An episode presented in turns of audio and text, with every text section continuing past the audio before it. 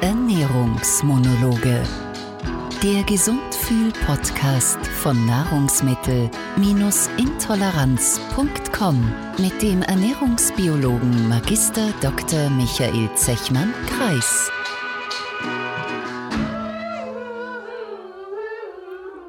Herzlich willkommen zum Podcast Ernährungsmonologe. Ich bin Michael Zechmann-Kreis und heute wird es in dieser Episode um Apps gehen. Und zwar um mobile Apps, die uns beim Abnehmen helfen sollen. Funktionieren sie? Das ist die große Frage. Oder sind sie ihr Geld gar nicht wert? Das werden wir uns heute unter anderem anschauen.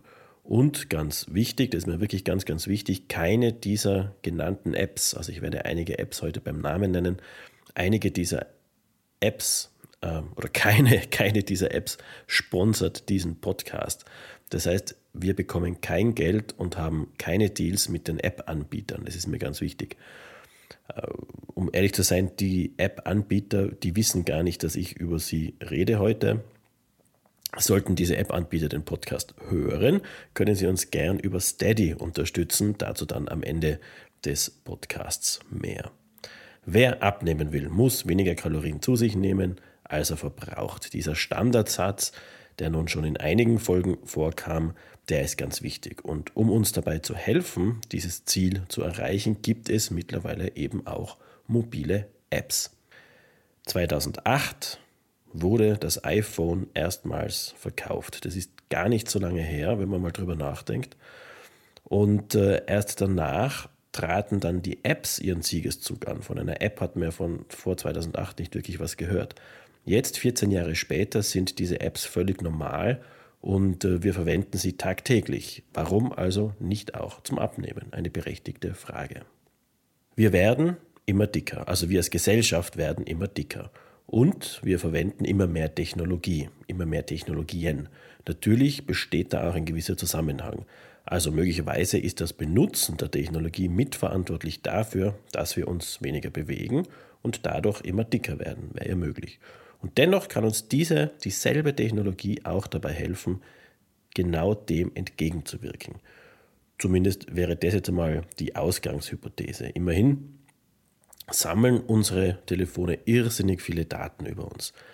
Sie wissen meistens, wie viele Schritte wir gehen, wie unser Blutdruck war, wie unsere Herzfrequenz aussieht, ob wir gestresst sind, wie lange wir schlafen, wann wir welchen Sport treiben. All diese Daten sammeln iPhone und Android-Phones, während sie in unserer Hosentasche oder unserer Handtasche liegen. Oder dank unserer Smartwatches rund um die Uhr. Also sie sammeln diese Daten rund um die Uhr. Manche Menschen tracken sogar, wie viel sie trinken und was sie eben so essen. All diese Daten können wir natürlich nutzen, um mit Hilfe von Apps diese Daten auszuwerten und für das Abnehmen dann irgendwie zu verwenden. Dafür benötigt es eben diese mobilen Apps, gute Apps, die sogenannten M-Health Apps, also mobile Gesundheitsapplikationen nennt man das. Man unterteilt diese M-Health, also diese Gesundheits-Apps, grundsätzlich in vier Kategorien. Einerseits Apps, die dabei helfen, Diagnosen zu bekommen bzw. medizinische Entscheidungen zu treffen. Apps, die therapeutische Apps sind, Apps, die uns einfach nur Inhalte über Krankheiten lehren wollen und als vierte Kategorie Apps, die eine Verhaltensänderung bei uns unterstützen oder auslösen wollen, um gewisse gesundheitliche Ziele zu erreichen. Und diese letzte Kategorie ist es, die uns heute interessiert. Ich habe schon mehrfach davon gesprochen, dass es darum geht, dass wir beim Abnehmen unser Verhalten ändern müssen. Das ist aber eben nicht so leicht. Und genau da setzen diese Apps an, denn mit einfachem Kalorienzählen und Essentracking kommt man auf Dauer nicht weit. Wer sein Verhalten nicht ändert, der wird auch nicht langfristig Ziele erreichen. Das heißt, Apps, die eben nur Kalorien zählen, können wir grundsätzlich als nicht gut brauchbar einmal vorweg schon einstufen. Wie immer bei diesem Podcast, den Ernährungsmonologen, zuerst die Wissenschaft. Gibt es denn überhaupt Studien, die solche Abnehm-Apps angeschaut haben? Ja, die gibt es. Noch nicht viele gute Studien, meistens US-amerikanische Studien, aber es gibt Untersuchungen. und schon seit einigen Jahren. Die Datenlage ist trotzdem relativ schwach, das hat unterschiedliche Gründe und sehr häufig finden sich in diesen Studien keine wirklich eindeutigen Pros oder Kontras, keine eindeutigen Beweise für oder gegen positive Effekte dieser Apps oder auch negative Effekte. Die Datenlage ist eben wahnsinnig schwach. Wir sehen aber, dass es eben um die Verhaltenstheorien geht, die hinter den Apps stecken. Denn Verhaltensänderungen kann ich durch gewisse psychologische Methoden, durch psychologische Modelle herbeiführen. Die häufigste in solchen Apps verwendete Methode, das wissen wir aus solchen Studien, ist die sozial-kognitive Lerntheorie. Man nennt es auch, das kennt man vielleicht noch eher, Lernen am Modell. Das heißt, ich habe ein anderes menschliches Vorbild, dem ich vereinfacht gesagt etwas nachmache, wobei ich, ich kopiere es nicht, ich verknüpfe es kognitiv und kann es auch in anderen Bereichen anwenden. Sehr vereinfacht gesagt. Es gibt noch andere Modelle, viele Apps beziehen sich dann auf einen Begriff, auf einen englischen Begriff äh, Behavioral Change Theories, also Theorien über das Ändern von Verhalten. Das ist ein Überbegriff für verschiedene Ansätze, die aber alle in etwa diesem Modell entsprechen. Diese Theorien der Veränderung des Verhaltens sind eher prozessorientiert. Sie zielen im Allgemeinen eben auf die Veränderung eines bestimmten Verhaltens ab. Das heißt, das Verstehen und das Verändern von Verhalten sind zwei getrennte, aber eigentlich sich ergänzende Entitäten. Also ich muss jetzt aufpassen, ich merke schon, es wird äh, kompliziert und ähm, ich schweife ab, aber ich fasse mal ich fasse mal das ganz kurz zusammen. Apps zum Abnehmen, die funktionieren sollen, müssen ein gewisses psychologisches Modell im Hintergrund haben, sonst wird es eng. Das heißt, ich kann nicht einfach hergehen und eine App programmieren auf, nach Lust und Laune. Ich muss eine App, die funktionieren soll, auf einem psychologischen Modell aufbauen, das mein Verhalten langfristig ändern kann. Und das ist gar nicht so einfach. Das heißt, solche Apps, die meistens von eben Startups gemacht werden, die einiges an Kapital im Hintergrund haben, verschiedene Runden der Finanzierung hinter sich haben, die benötigen Expertinnen, die benötigen Erfahrung. Es ist ein Riesenaufwand, um solche Apps einmal nur theoretisch aufzustellen. Da sind die noch gar nicht programmiert. Darauf aufbauend kommen dann noch zusätzliche Features, wie zum Beispiel dieses Kalorienzählen. Da braucht es dann wieder Datenbanken mit Nährwertangaben oder andere Features, die eben zum Beispiel mein Telefon der App zur Verfügung stellt. Das Ganze muss dann in einer Art Spiel mit Leichtigkeit und kurzen, klaren Texten vermittelt werden. Wir sehen, es ist kompliziert und wir sehen eine ganz wichtige Problematik. Die Apps an sich sagen meistens nicht, welcher Theorie sie folgen. Daher weiß man nicht, worauf man sich da einlässt im Vorhinein. Das heißt, manche Apps, die haben so einen Hintergrund, die haben so ein Modell, andere Apps haben das nicht. Und wieder andere haben es aber schlecht umgesetzt, andere haben es, aber sie haben es sehr gut umgesetzt. Und dann gibt es noch ein Problem, die Usability, also die Bedienbarkeit so einer App. So eine App muss zu einem passen. Die sogenannte Usability ist hier ein Schlagwort. Die Benutzerfreundlichkeit ist äh, im Vordergrund. Ich kenne das von, von Apps, auch in dem E-Portal. Wir haben ja auch Apps entwickelt. Vielleicht erinnert man sich noch an das Symptomtagebuch. Äh, diese App gibt es nicht mehr. Die war damals für Android verfügbar. Die hat super funktioniert, ähm, aber mit steigender Funktionalität, also von Update zu Update immer mehr Funktionalität ist dazugekommen, hat sich bei dieser App zum Beispiel die Usability ein bisschen verloren. Und das ist immer schlecht. Achtet man auf diese Benutzerfreundlichkeit, wie zum Beispiel bei unserer äh, letzten App jetzt, der Frag Ingrid App, dann steigen natürlich die Kosten und die Entwicklungszeit. Denn das kann nicht jeder. Man muss Usability-ExpertInnen mit an Bord haben, man braucht Designer, Entwickler und so weiter. Ihr seht schon, solche Apps zu entwickeln, bis sie wirklich marktreif sind und gut sind, das kostet richtig viel Zeit und richtig viel Geld. Wir reden da von mehreren hunderttausend Euros im besten Fall. Solche Apps müssen natürlich dann auch was kosten für den Endverbraucher, sonst rentiert sich das Ganze natürlich nicht. Aber dazu kommen wir eigentlich am Ende ähm, der Episode, wenn Zeit bleibt. Ich verplaudere mich irgendwie bei diesem Thema heute die ganze Zeit. Also, ich gehe mal auf ein paar Apps ein. Apps, die ich selbst verwendet habe, das ist meine Einschränkung heute. Und noch einmal, die keine Sponsoren dieser Folge sind. Also diese App-Entwickler wissen nicht, dass ich über sie rede und es fließt hier kein Geld, das versichere ich. In der letzten Folge habe ich über das Intervallfasten gesprochen. Der US-amerikanische Regisseur Kevin Smith und ich verwenden ja dieselbe App oder verwendeten dieselbe App, nämlich Fastic. Äh, ich gebe den Link dazu natürlich unten in die Show Notes rein. Ich habe diese App sehr gut empfunden. Sie hat mir persönlich geholfen, in die Thematik des Intervallfastens einzusteigen. Fastig liefert sehr gute Infos und ähm, sehr gutes Hintergrundwissen, gut recherchiertes Hintergrundwissen, hat diesen Gamification-Ansatz, also man spielt auch ein bisschen, dadurch wird es viel interessanter und lockerer. Es ist nicht ein, ein großer Anteil an Spiel, aber doch und man kann vor allem auch seinen Fortschritt äh, sehr gut verfolgen. Vor allem das Warten aus Essen wird gerade in der Anfangszeit erleichtert, weil man immer sieht, in welcher Fastenphase man sich befindet und was da gerade im Körper passiert. Man kann zum Beispiel auch Fastenbuddies eintragen, also reale Menschen, die man, glaube ich, kennt, äh, die dann gemeinsam mit einem fasten und einen dann irgendwie unterstützen. Ich habe das nicht gemacht, also keine Ahnung, wie das genau funktioniert. Ähm, man sieht aber in dieser App wahnsinnig viele Daten und Auswertungen, was mir sehr gut gefallen hat. Äh, und man sieht eben seine Fortschritte. Das motiviert und das lässt einen auch dabei bleiben, denn man hört natürlich schneller mal auf mit solchen Geschichten, aber wenn man motiviert ist und irgendwelche Gründe hat, dabei zu bleiben, dann äh, zeichnet es eine gute App aus und das ist bei Fastig sicherlich der Fall. Ich habe die App dann, ich glaube, für drei Monate bezahlt. Wie gesagt, einerseits bezahle ich solche Apps immer, weil ich einfach die Entwickler unterstützen will, wenn ich es gut finde.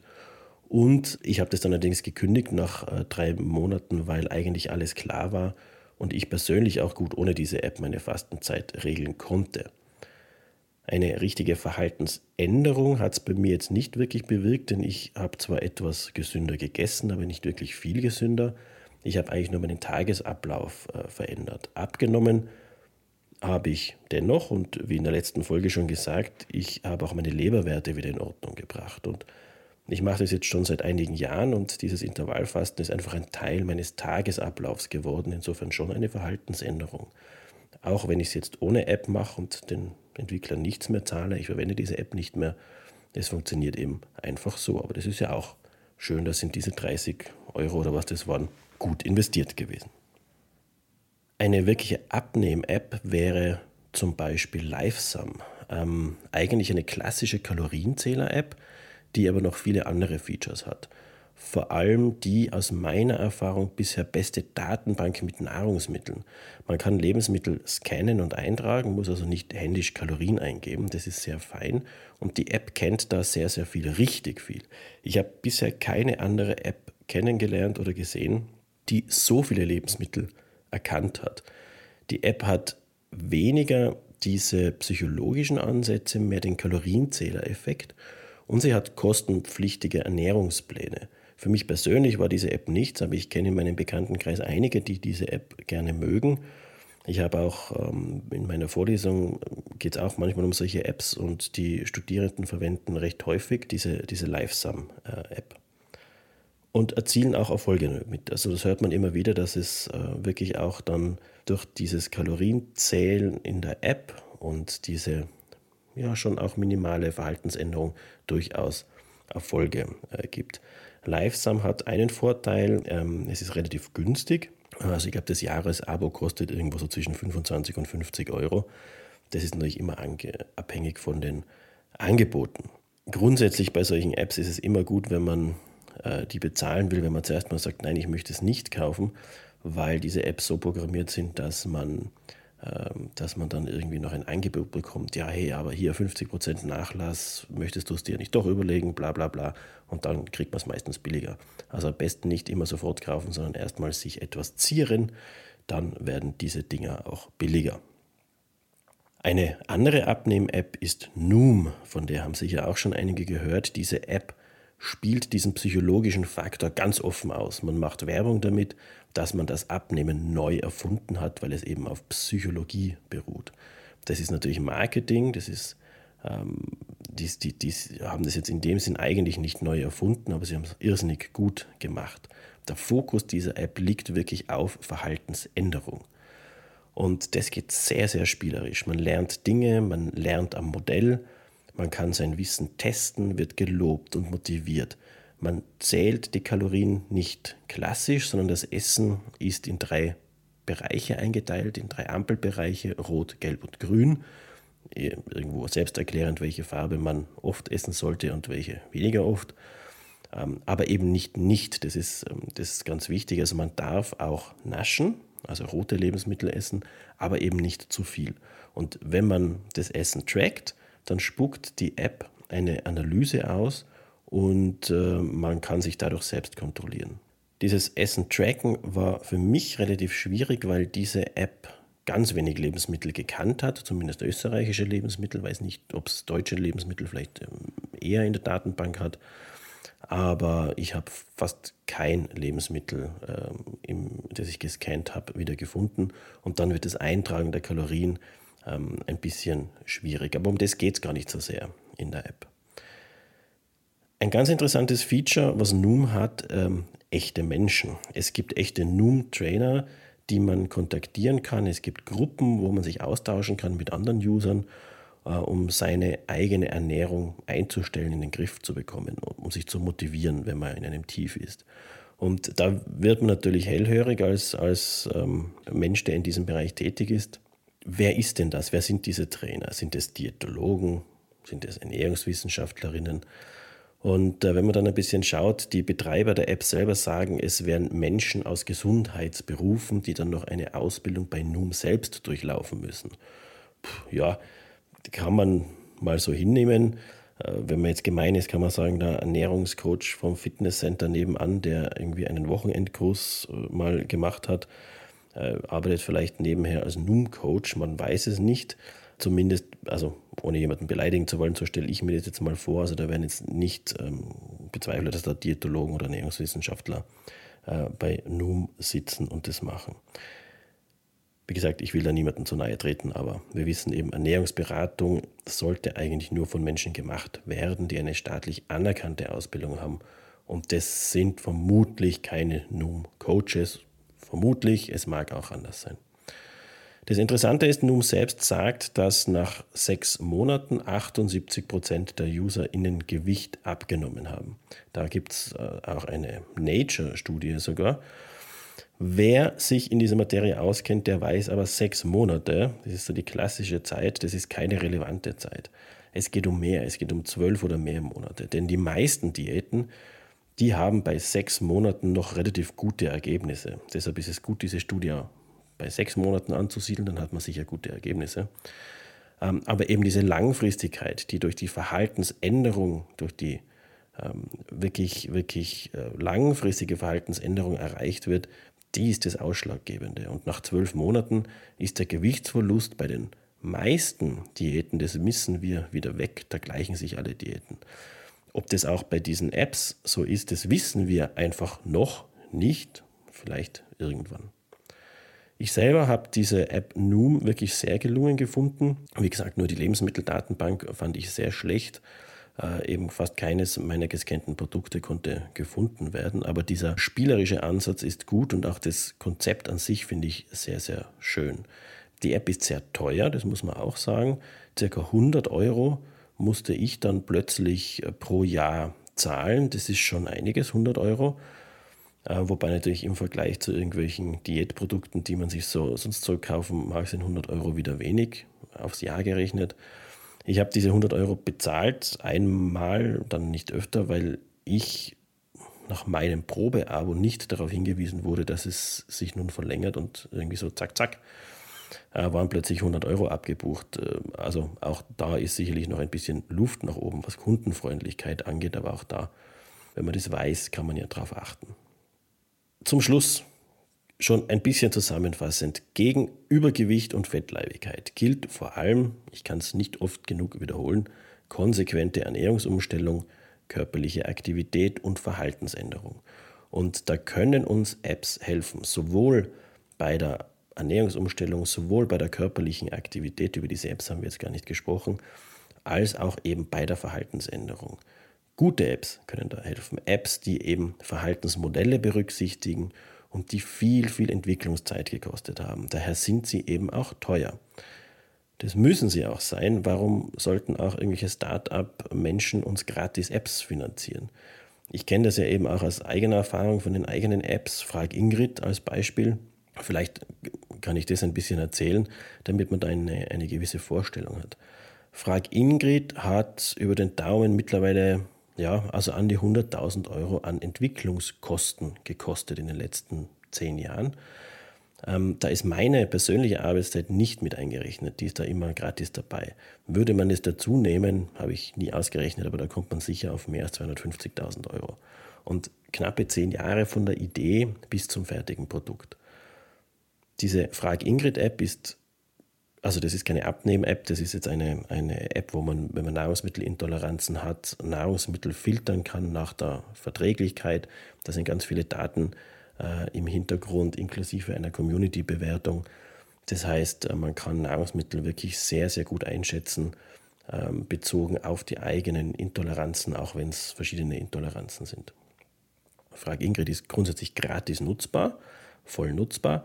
Mit Werbung kostet knappe 6 Euro, 6 Euro pro Jahr, ja, nicht 100 Euro, 6 Euro pro Jahr, wenn man die Werbung entfernen will. Und äh, Frage Ingrid wurde eben bisher ja, ein bisschen über 100.000 Mal downgeloadet und ist bei den meisten Userinnen noch in Verwendung. Aber das sind Gratis-Installationen. Die Bezahl äh, Ingrids sozusagen, also die Leute, die die Werbung weggekauft haben, die sind sehr gering. Also diese App wirft noch vor Steuern und vor laufenden Kosten einen sehr niedrigen dreistelligen Betrag pro Jahr ab. Muss man sich mal vorstellen, eine Viertelmillion Euro investieren und dann ein paar hundert Euro pro Jahr als Rendite das nenne ich Fuck-up-Night verdächtig.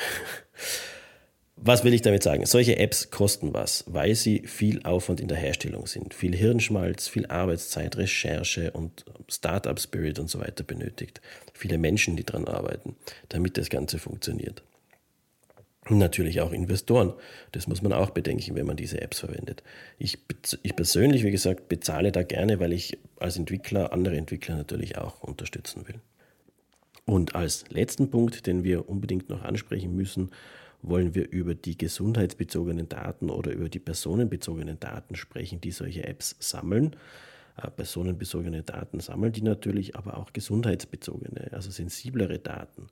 Und die brauchen diese Apps natürlich, um zu funktionieren und um ihren Auftrag zu erfüllen. Aber es muss einem klar sein, solche Daten von einem selbst werden da gespeichert und wir wissen meistens nicht, was mit diesen Daten passiert. Werden die auf externen Servern gespeichert, gehen die ins Ausland, werden die dann weiterverkauft. Ich möchte nicht zu sehr auf dieses Thema eingehen, nur als kleines Beispiel wieder zurück zu Frag Ingrid, unserer eigenen App. Wir haben, wie beim NMI-Portal üblich, uns dazu entschieden, keine Daten äh, zu sammeln.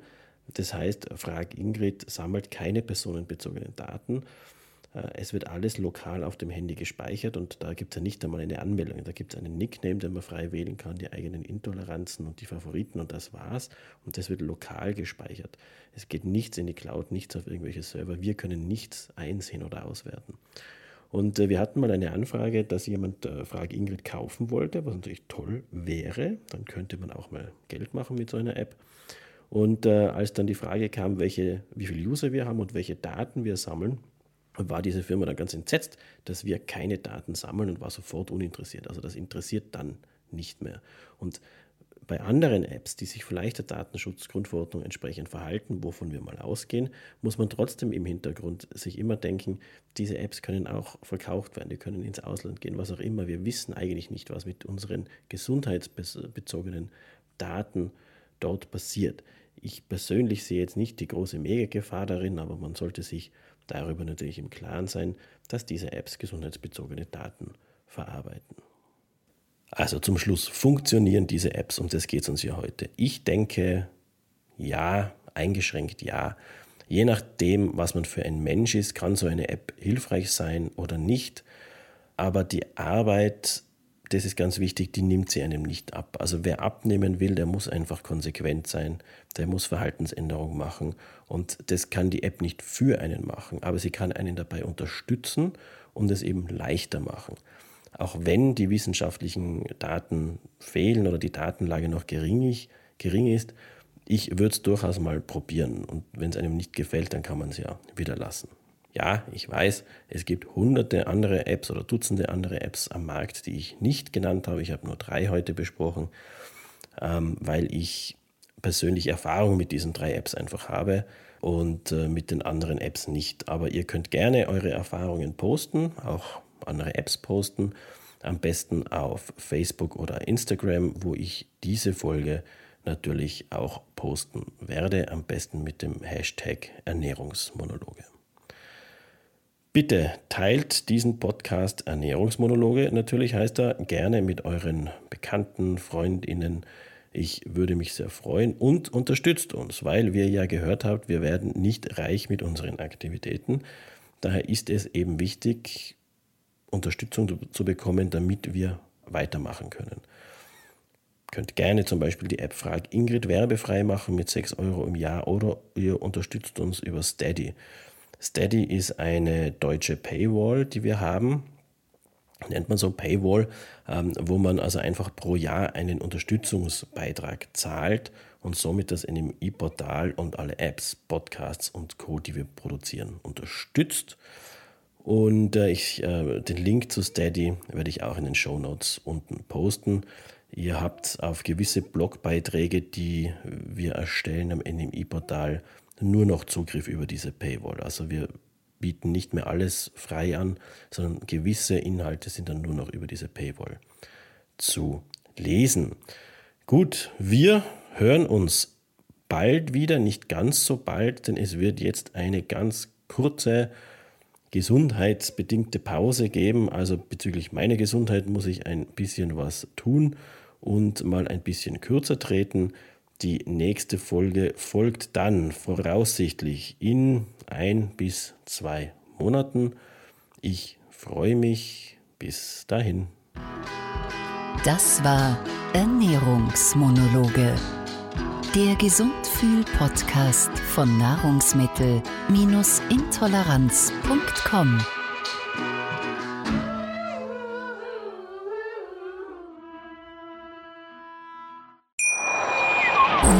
Schatz, ich bin neu verliebt. Was?